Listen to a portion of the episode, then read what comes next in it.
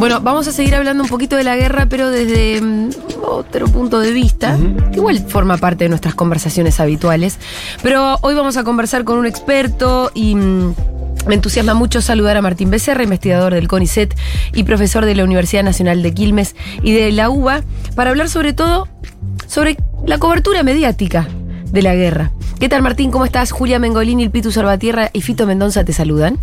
Hola, hola, ¿qué tal? ¿Cómo ¿Qué estás? tal? A ver, lo escuchamos bien a Martín, un poco bajito estaba. ¿Me escuchan bajo? Ahí Ahora sí. te escuchamos mejor, ahí te subimos el volumen. Ok.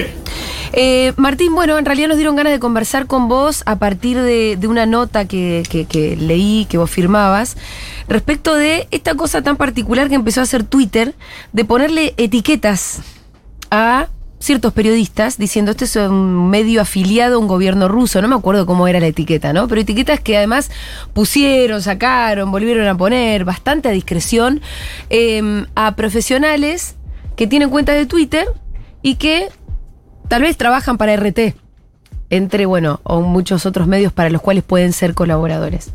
Eh, bueno, ¿y a vos te pareció, qué sé yo, tenés tus, tus- tu opinión sobre el tema de, la- de las etiquetas que puso Twitter? Sí, creo que es abusivo, totalmente desproporcionado. Es peligroso, es peligroso porque afecta desde el punto de vista individual a esas personas en un contexto de guerra, identificarlos indebidamente Sí. como medios afiliados al gobierno ruso por algo que es casi de perogrullo. No son medios, son personas, son periodistas, Para no son empezar, ¿no? organizaciones, son laburantes, son Sí. qué sé yo, colaboradores de muchos medios, entre otros de RT. Por lo tanto, no puede, incluso si fueran trabajadores, te quiero decir, full time, permanentes de RT. eh, bueno, en Argentina tenemos una, una buena gimnasia para tratar de diferenciar la línea de un medio de comunicación de las opiniones de los laburantes de los medios de comunicación. Sí. No, no es exactamente lo mismo. Bueno, eh, eso para empezar. Pero además, vos misma decías, o sea, esto es totalmente a discreción, o sea, algunos periodistas de algunos medios gubernamentales les meten la etiqueta, a otros no, a algunos medios gubernamentales, por ejemplo a RT, sí le ponen etiqueta de medio afiliado al gobierno Ujú. Rusia, pero otros medios gubernamentales, como puede ser Radio Martí, que es un, es un medio gubernamental de la CIA de Estados Unidos, esto no es una opinión, o sea, es Datos. pero, sí, es dato, o sea, dato duro, ¿no? Es financiado por, por el gobierno estadounidense, no le ponen esa etiqueta. Entonces, esa, esa, ese doble estándar de, de las plataformas, en este caso de Twitter, pero te diría que YouTube, que es de Google, o Facebook y, e Instagram, que son de Meta, tienen el mismo doble discurso, doble estándar en, el contexto de, de esta guerra.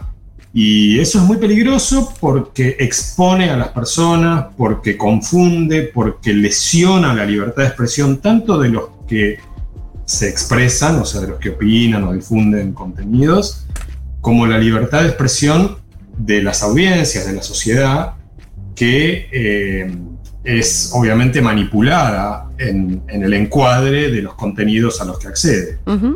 Además, paradójicamente, Twitter ponía la etiqueta agregando la explicación, creo que a los propios etiquetados, eh, les mandaba esta explicación que era, bueno, esta etiqueta está puesta para aportar contexto y transparencia.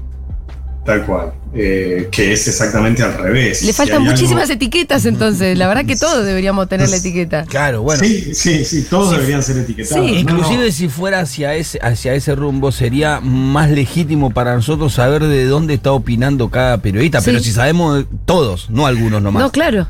Porque Claro, hay otra ¿quién cosa. tiene el termómetro? De, Claro. ¿quién, quién tiene el contextón? Context, Contextódromo. contextualizódromo, digamos. O sea, Hay otra cosa que vos decís que es que además hay medios que por ahí no son afiliados, cosa que es rara, la verdad nunca había escuchado que un medio fuera afiliado a un gobierno, pero eh, hay medios que son privados cuya principal ingreso económico son las pautas públicas. totalmente. Que Mira, si los América- gobiernos les retiraran esas pautas, los medios desaparecen de un día para Sí. otro. ¿Y eso qué etiqueta le pone? Sí, totalmente. O, o- o digamos, o cuya posición, medios cuya posición, por ejemplo, uno de los medios que en la Argentina, digamos, se llaman señales de noticias, pero en realidad son señales de opinión Sí. con cierto ma- maquillaje de noticias, que es La Nación Más. Sí. La posición que, que consiguió es una cadena en teoría privada. Ahora, la posición privilegiada que consiguió, la consiguió en buena medida gracias a los favores del Estado argentino, del Sí. gobierno de Mauricio Macri, que obligó a todos los cableoperadores a meterlo en la grilla básica que además lo metió también en la grilla de TDA, que es la- el sistema de televisión digital abierto. O sea, digo, ahí hay una, un socorro, una asistencia estatal sin el, sin el cual eh, esa cadena privada no tendría la posición que tiene. Y bueno, la posición que tiene, entre otras cosas, hace que, a pesar de la gran cantidad de recursos económicos, no se tomen el laburo de contrastar qué es fake y qué no. Entonces Sí. te mandan videos de videojuegos y te dicen, te estoy pasando imágenes de la invasión rusa Sí. a Ucrania, cuando son fake, o sea, es videojuego. Te estás refiriendo a un blooper que protagonizó Feynman, donde mostró un video de un videojuego y mostrando como si fuera una, una escena real de la guerra Claro. en este preciso momento. Lo que a mí más me impacta es que no hay costo. No, nada. Feynman Bueno. al otro día va con la misma cara. Sí, Bueno, la fuente, la fuente de, de Castro, ¿no? El oso amastrado. Ah, bueno, el oso La que era maestrado. Mi, mi fuente Sí, dice que, oso el- maestrado, que el oso era maestrado, es tremendo. Y, Sí. y no se pone en colorado. No. No, no. No, no, y, y digo, sí, sí, tal cual. O sea, Eh. es, es casi desopilante. Sí, ahora, si no hubiera una guerra en el medio, etcétera, Sí, sí, sería gracioso. desopilante y nos cagaríamos de risa un rato largo. Ahora, eh, Martín, vos lo dijiste más de una vez y es verdad, acá en Argentina tenemos una gimnasia eh, y yo creo que en buena parte debe ser lo mejor que nos dejó la ley de medios, que de la ley en sí quedó poco, pero sí, Sí. los sedimentos culturales, ¿no? Como lo que dejó la guerra fue, de, la guerra, la ley de medios que fue casi un poco una una guerra, guerra. es que yo creo que cualquier argentino vivo Conoce al enemigo ahora. no sé si conoce al Algunos enemigo conocen. porque depende de dónde esté, pero cualquier argentino, depende de qué lado de la grieta, no me gusta el término, pero lo vamos a llamar así, se encuentre, sabe que los medios juegan, Claro. juegan a algo. Cualquier Sí, argentino totalmente. lo sabe. Ahora, en el resto del mundo hay mucha más ingenuidad. Me Sí, parece, ¿no? Y yo creo que, a ver, coincido totalmente, pero creo que esa misma ingenuidad la tenemos no respecto de los medios, porque coincido totalmente con lo que dicen, ¿no? O sea, tengo el mismo diagnóstico. O sea, si algo queda como saldo de- de- del debate intensísimo que hubo sobre la ley audiovisual, etcétera, es justamente perder eh, el mito de que los medios son algo así como autoconcebidos y neutrales y todo eso. Pero, sin embargo, yo creo que la tenemos respecto de las plataformas digitales, eh, que también tienen ese manto de, de Democrático. de neutralidad. Sí, porque Y todos verdad- participamos ahí. Ahí hay algo también que me, me interesaría que lo desarrolles. Como cualquiera se puede hacer una cuenta de Twitter y todos vamos a discutir ahí. Claro. Pareciera entonces que Twitter es mucho más neutral, porque es una herramienta que en realidad está al alcance de todo el mundo. ¿Por qué vos dirías que Twitter, por ejemplo, bueno, ya vimos la parte de las etiquetas, ¿no? Ya es como un poquito un hilo se le vio ahí. ¿Por qué Sí. otros motivos podemos decir que estas plataformas no son tan neutrales? Porque remueven contenidos, o sea, es cierto que, que tienen una eh, gestión, una edición de contenidos menos intensiva que la de los medios de comunicación tradicionales, porque por, propia, por la propia naturaleza de las plataformas digitales, como vos decís, donde las usuarias y los usuarios eh, podemos subir fotos, material, contenidos, etc. Ahora, remueven material, las plataformas Sí. digitales quitan material, censuran material, quiero decir, por ejemplo, la foto de la niña del Napalm, esa Sí. foto histórica que, que revela el abuso y los crímenes de guerra con el Napalm de, de las Fuerzas Armadas estadounidenses en Vietnam, fue censurada por Facebook simplemente porque había un cuerpo desnudo. Sí. Eh, entonces, hay censura por razones de pacatería pelotuda Sí, sí, como sí. esta, Sí. o por razones políticas. Por ejemplo, a, a Trump lo, lo censuraron siendo presidente de los Estados Unidos, Sí. ¿no? O sea, que hay censura, hay remoción de contenidos, y, lo- y otra cosa que hay que es más sutil y yo diría más peligrosa, que es que las etiquetas que te ponen, mediante la programación algorítmica que hacen en las plataformas digitales, hace que tu contenido pueda verse más o se vea menos, sea Claro. más expuesto o menos expuesto a el acceso de los demás. Entonces, si vos apareces con la etiqueta de que estás afiliado a un medio, en este caso a un gobierno, en este caso Rusia, entonces la posibilidad de que tu tweet, tu contenido circule, se reduce porque así lo programa Twitter, así lo programa la plataforma. Entonces, hay edición de contenidos, hay línea editorial eh, clarísima, eh, digamos, todas las grandes plataformas occidentales, YouTube, Instagram, Facebook, Twitter, han bloqueado a cadenas rusas en este conflicto y eso se ve muy claramente.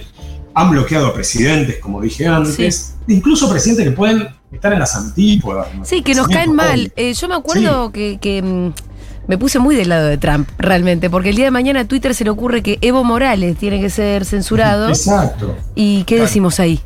Exacto, o sea, el, el tema es la discrecionalidad, la arbitrariedad, la falta, digamos, de, de criterio democrático de- o de reglas democráticas de juego que tienen, porque en definitiva todas esas decisiones, que son decisiones netamente políticas en el sentido virtuoso de la expresión que toman las plataformas digitales, son decisiones que dependen de un grupo de 10, 15 ejecutivos. Sí, entonces, en los hechos, el debate público masivo que hoy por hoy se da a través de estas plataformas digitales, está en manos de un filtro corporativo que de facto puede determinar quién habla, quién no habla, qué contenido se ve más y qué contenido se ve menos. sí. Eso es muy peligroso, Es peligroso, que no esté, que no tenga un procesamiento democrático, reglas de juego democrático. Y justo. Y justo, claro. Y todavía ni nos metimos un poco eh, en, en la, en la cobertura que hace Occidente en general eh, con, sobre esta guerra y la doble vara, porque esta guerra... Sobre esta y todas las guerras, ¿no?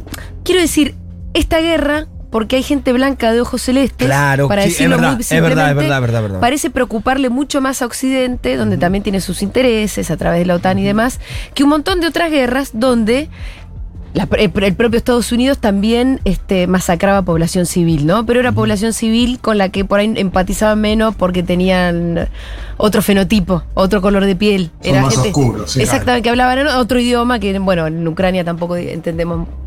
Pero, pero pareciera que ni siquiera era- hacía tanta falta la etiqueta, Sí. ni, ni andar este, censurando medios rusos, porque la verdad que el relato de Occidente ya es absolutamente hegemónico. Sí, le- Sí. le- le- les preocupa el éxodo ucraniano y no les preocupa el éxodo africano que viene pasando hace 15 años y se muere la gente en, el, en el mar y nadie dice nada. Totalmente. Ahora, eh, hay, hay otra cosa eh, que, que para mí agrava este, esto que plantean, es que Occidente se vanagloria de respetar los derechos humanos, de respetar la libertad de expresión, y se la cargan sin ningún prurito. Entonces digo, porque, digamos, Putin eh, no, no hace de la libertad de expresión una bandera. Ciertamente, o sea, en Rusia hay censura. Sí. No es nuevo, digamos, hace bastante tiempo que en Rusia hay censura bajo la égida de Putin.